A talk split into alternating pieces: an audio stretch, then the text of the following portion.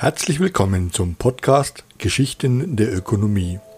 Die im Podcast befindlichen sechs Geschichten der Ökonomie wurden verfasst und gelesen von Volker Steimann.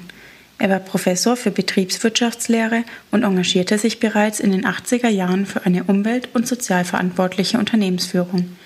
Die jetzt entstandenen literarischen Erzählungen handeln von Aus- und Aufbrüchen aus dem engen Gehäuse der herrschenden ökonomischen Theorie und Praxis. Sie bewegen sich zwischen Utopie und Realität. Die Namen der Personen sind frei erfunden.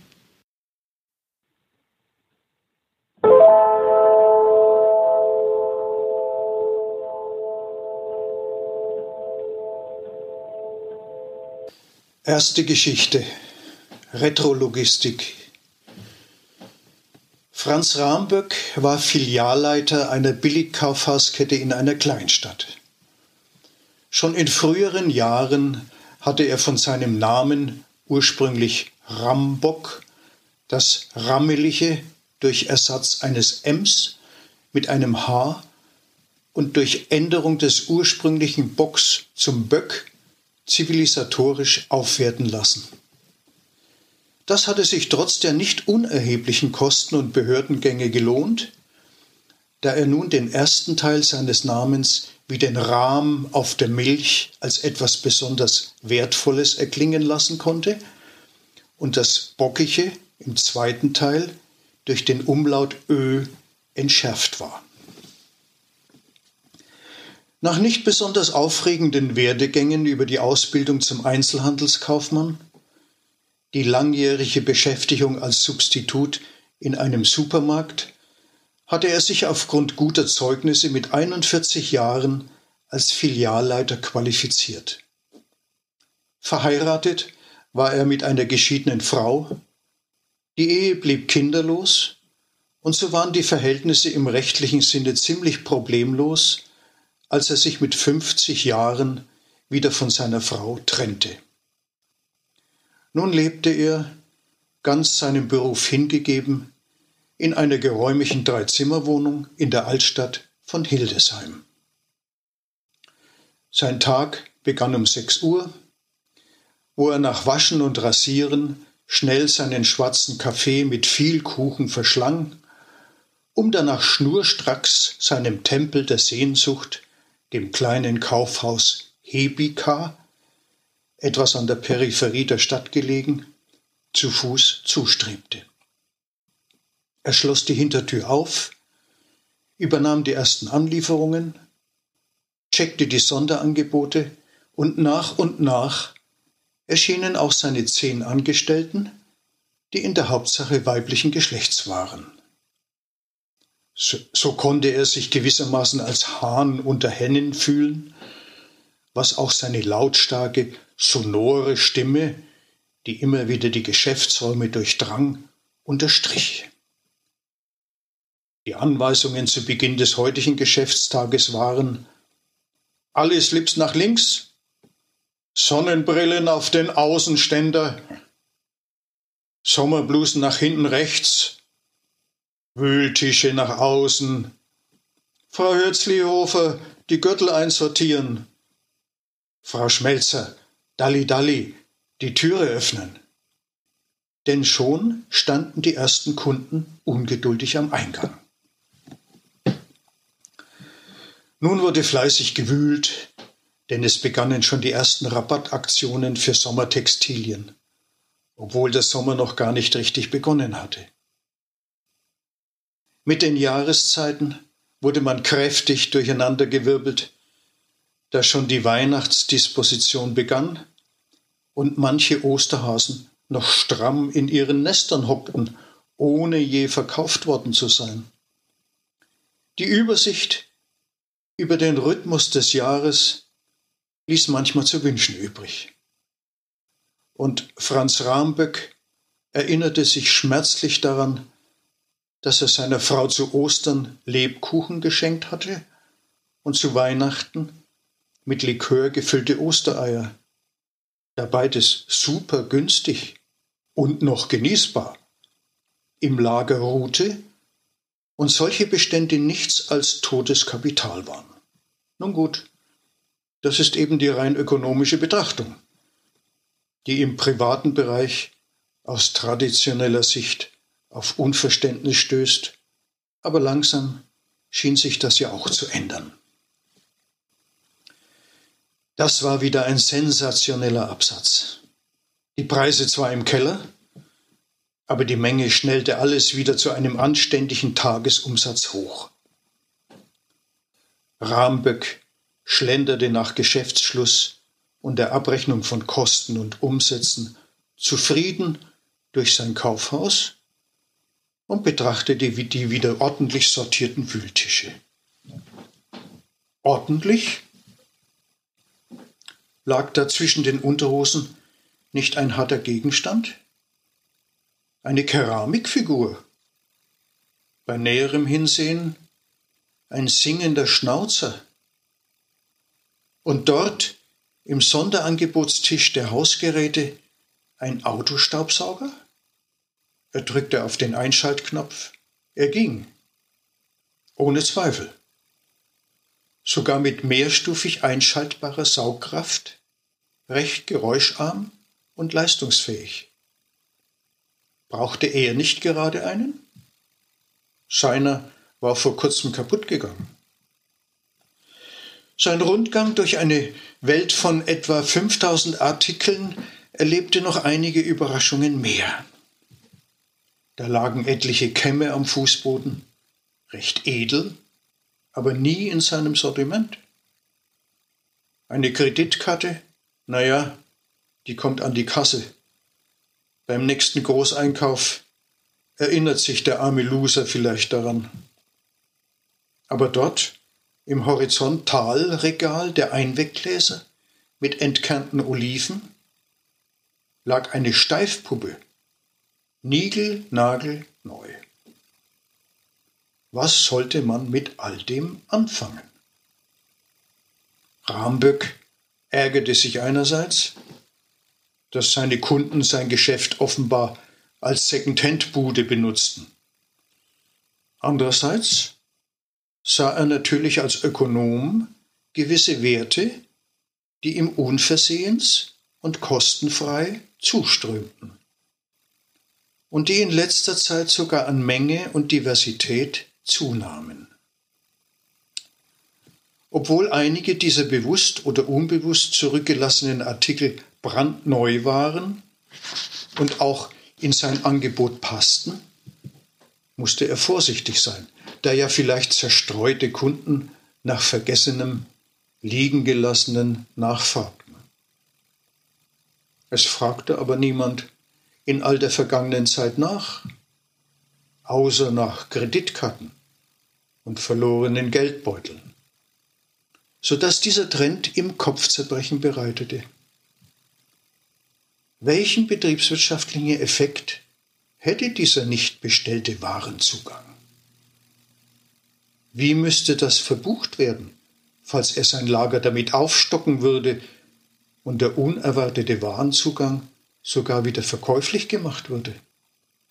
Also Warenzugang, Kontenklasse 3, ohne Verbindlichkeit, denn es erfolgte ja keine Zahlung. Könnte man allerdings die zurückgelassene Ware ohne Makel wieder verkaufen, würde ein Umsatz ohne vorherige Einkaufskosten zu erwarten sein. Natürlich müsste man den zusätzlichen Zeitaufwand für die Aus- und Umsortierung der Rückwaren in Rechnung stellen. Auch würde die kalkulatorische Lagermiete in gewissem Umfang steigen. Aber per Saldo, wenn das so weitergeht, und es ging so weiter.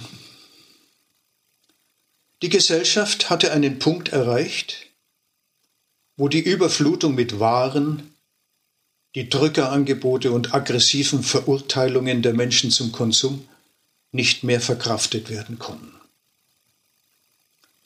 Der Kapitalismus hatte es geschafft, dass die Menschen nicht mehr nur rund um die Uhr produzierten, sondern sie kamen gar nicht mehr dazu, all das, was sie schnell und hastig kauften, zu konsumieren.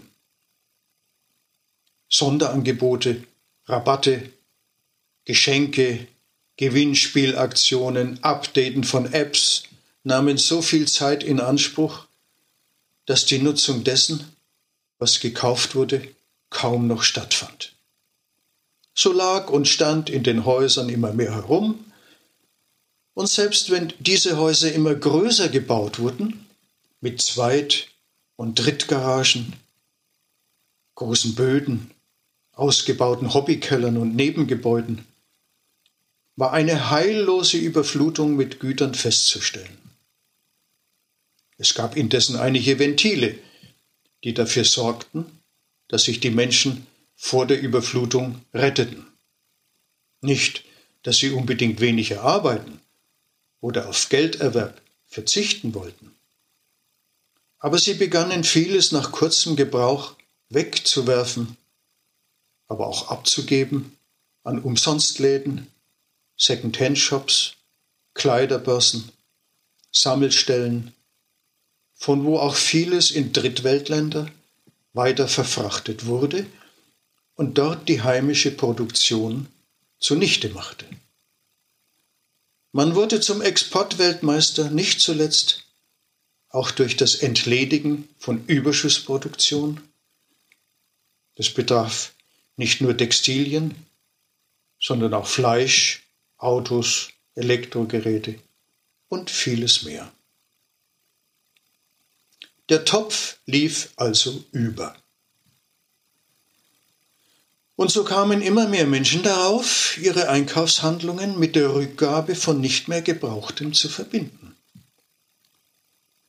Der Einzelhandel reagierte zuerst verstört. Es wurde zunächst in der Öffentlichkeit unterdrückt, um das Konsumklima nicht negativ zu beeinflussen. Die Anfeuerungsappelle mehr zu konsumieren und Arbeitsplätze zu erhalten, ließen nicht nach. Die Medien von der Industrie und den Wirtschaftsverbänden durch Anzeigen und Werbung alimentiert, trauten sich nicht, den Rückstrom von Waren zu kommentieren, schon gar nicht als Aufbruch in eine neue Zeit zu interpretieren.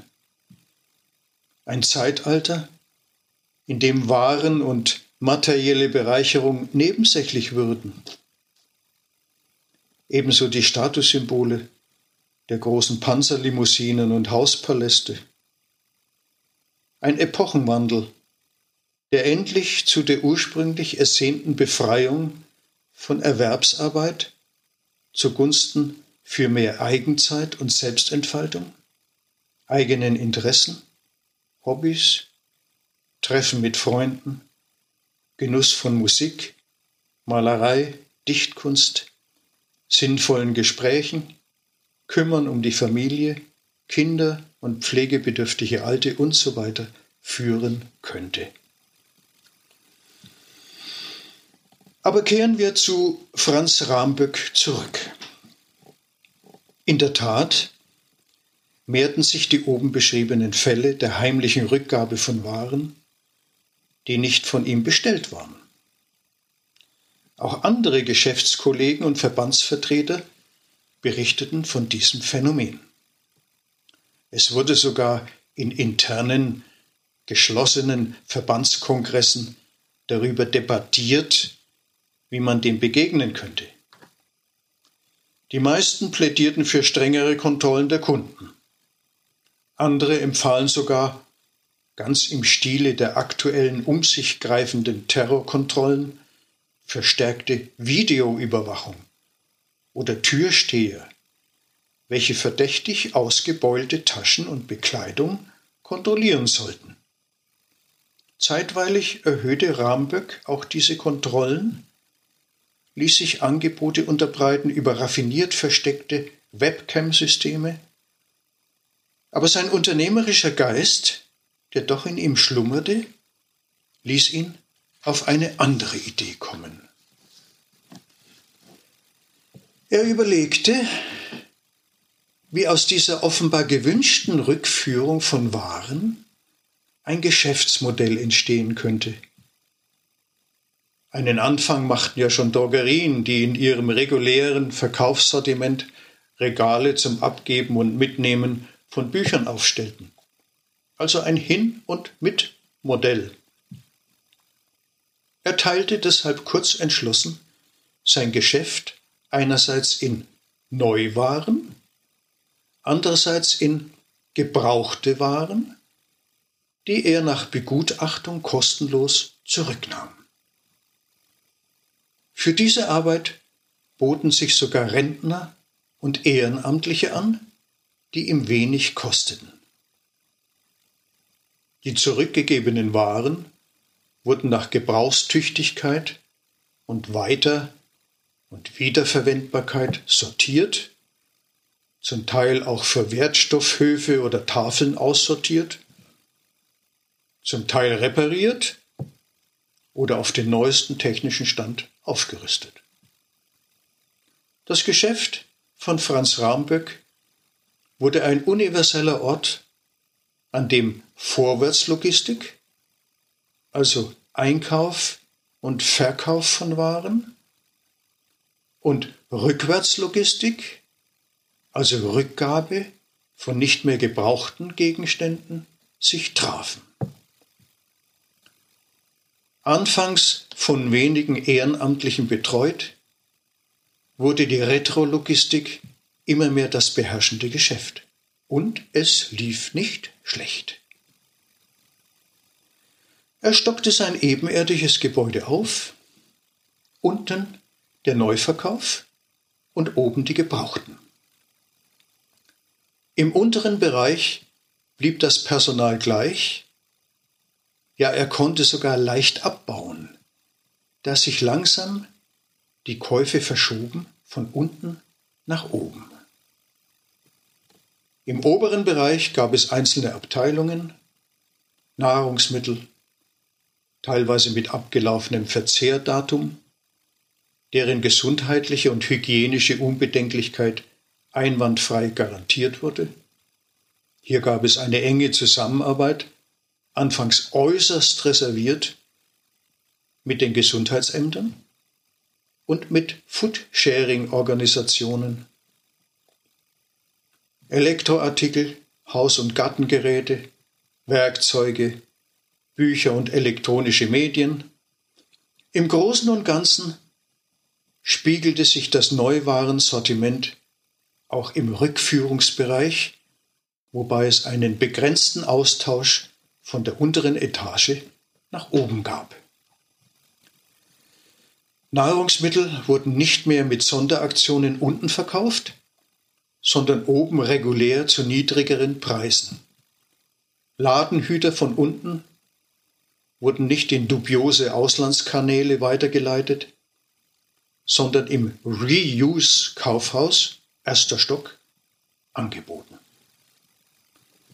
Ein Warenaustausch ohne große Wege, sowohl für den Verkäufer als auch für Kunden. Die Käufer und Verkäufer bzw. Verschenker wurden. Die Kunden entwickelten sich aber noch weiter. Sie lernten wieder zu reparieren. Es gab ein Repair-Café, in dem berufserfahrene Menschen bereitwillig Auskunft gaben, wie etwas wieder in Gang zu setzen war. Auch konnte man sich über spezielle Reparaturen Filme anschauen, die gezielt aus dem Internet hochgeladen wurden. Die Kunden waren Konsumenten und Produzenten zugleich, also Prosumenten. So wurde das Hebika Kaufhaus ein attraktiver Ort für viele Altersgruppen, hohe und niedrige Einkommensbezieher, Männer und Frauen, Ausländer und Einheimische, konsummüde und konsumwillige und viele mehr. Das Modell sprach sich herum. Der Einzelhandelsverband, anfangs stark restriktiv, musste aufgrund der offensichtlichen Attraktivität und Nachfrage seine Negativpropaganda und Abwehrhaltung aufgeben. und empfahl vorsichtig den um Käufergunst dringenden traditionellen Verbandsmitgliedern eine Verfolgung ähnlicher Strategien. Auch gesamtwirtschaftlich gab es eine sanfte Revolution. Die Arbeitsplätze der Neuproduktion nahmen sukzessive ab. Die Industrieverbände liefen Sturm und versuchten alles, um die Konsummüdigkeit zu überwinden. Rabattaktionen überschlugen sich. Oft wurden Zusatzgeschenke für den Neukauf versprochen, ja sogar alle möglichen Urlaubsreisen als Sondervergütung. Aber die Bevölkerung hatte im wahrsten Sinne des Wortes genug. Flugreisen wurden immer riskanter und beschwerlicher, da sich die Ausfälle häuften durch Terroranschläge und Proteste von Fluggegnern. Innovationen entpuppten sich immer mehr als Scheininnovationen, die keinen erkennbaren Zusatznutzen mehr brachten. Das Eigentum verlor seine Bedeutung, der Zugang zu Produktnutzungen setzte sich dagegen durch. Der sinkende Grenznutzen der Bedarfsbefriedigung, so wie er von verschiedenen Nationalökonomen, zum Beispiel John Maynard Keynes, bereits viel früher vorhergesagt worden war, trat tatsächlich gesamtwirtschaftlich ein. Folgerichtig gab es nun verschiedenste Arbeitszeitmodelle, nach denen man im Erwerbsbereich arbeiten konnte, wie viel und wie lange man wollte. Der Mehrwertsteuersatz wurde auf Reparaturen von Haushaltsgegenständen, Elektroartikeln, Fahrzeugen und Kleidern von 25 auf 12 Prozent gesenkt ein garantiertes Grundeinkommen eingeführt. Viele nutzten die freie Zeit, um in Eigenarbeit und in neuen Lebensgemeinschaften Produkte zu erstellen, teilweise aus alten, gebrauchten, teilweise aber auch neu erfunden über 3D-Maschinen. Das Bruttoinlandsprodukt fiel stetig der erwerbswirtschaftliche Unternehmensbereich schrumpfte, das bezahlte Arbeitsvolumen ging merklich zurück. Statt auf Wachstum zu starren, widmete sich die Politik gezwungenermaßen mehr der Verteilungsgerechtigkeit. Das Ergebnis war, dass der vormals entstandene Unfrieden in der Gesellschaft langsam, aber stetig beseitigt wurde. Statussymbole und Positionsgüter verloren an Wert und Anziehungskraft und damit verlor auch das Geld seine Bedeutung. Die umlaufende effektive Geldmenge musste sukzessive zurückgenommen werden, um so viel, dass die verbleibenden Unternehmen noch den Anreiz verspürten, weiter zu produzieren. Natürlich konnte man auf manche Produktion nicht einfach verzichten. Es war auch vernünftig, das eine oder andere in Massenproduktion konzentriert herstellen zu lassen, wie zum Beispiel Klobürsten oder Elektroautos. Aber die Neuproduktion nahm kontinuierlich ab. Es lief vieles im Kreislauf, wurde wieder weiterverwendet und verwertet, repariert und abgecycelt. Die Auszahlung des Grundeinkommens machte einen großen Verwaltungsapparat in Finanzbehörden und Arbeitsämtern überflüssig. Die Lebensqualität stieg, da die Menschen merkten, was wirklich zu einem glücklichen Leben führt. Auch Herr Ramböck wurde in dieser Zeit ein anderer. Sein Laden lief, er konnte sich mit 60 zurückziehen, kaufte sich ein kleines Häuschen mit Garten baute sein eigenes Gemüse an, hatte viel Muße, etwas zu lesen, spazieren zu gehen und fand sogar Zeit und Mut, sich einer Theatergruppe anzuschließen. Dort traf er auf eine Frau, mit der er bis zu seinem Lebensende Stücke entwarf, die zu einem Wandel und einer Umkehr alle ermutigten.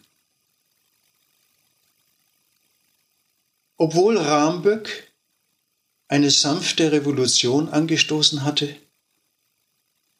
war die einzige Auszeichnung, die er erhielt, eine silberne Ehrennadel mit Kranz vom Einzelhandelsverband kurz vor seinem Tod.